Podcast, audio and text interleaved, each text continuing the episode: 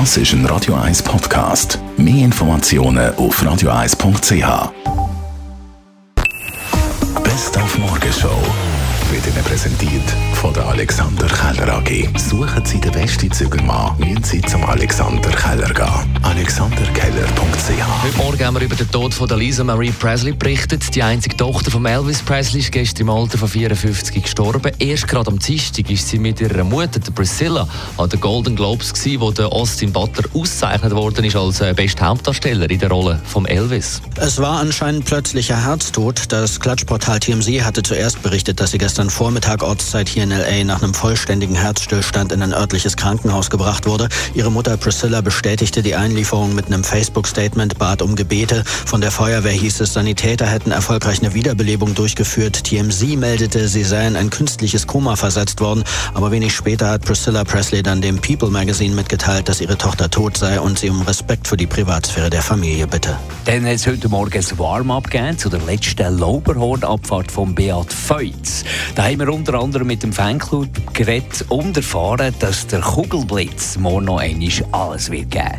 Nein, da wird sicher, ganz sicher 100% geben. Also ich bin sogar überzeugt, dass das Rennen noch gewinnen kann. Da bin ich überzeugt. Und das sagt der Marc Berto, ehemaliger Skirennfahrer und jetziger SRF-Kommentator. Über so viele Jahre ist der Beat da die Strecke durch abgefahren. Der Körper weiss schon unterbewusst, wo es da runtergeht. Oder? Dann, der weiss schon, jetzt ist, jetzt ist die Kurve, jetzt zehn Jahre Richtung Hundjob.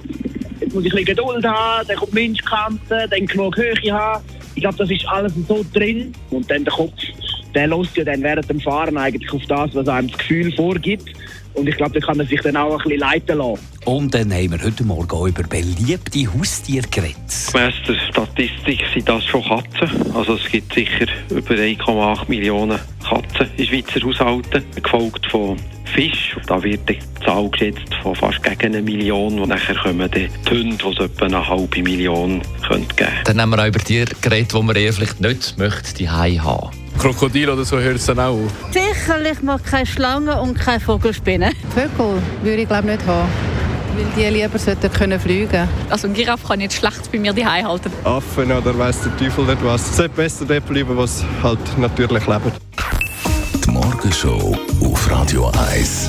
Jeden Tag von 5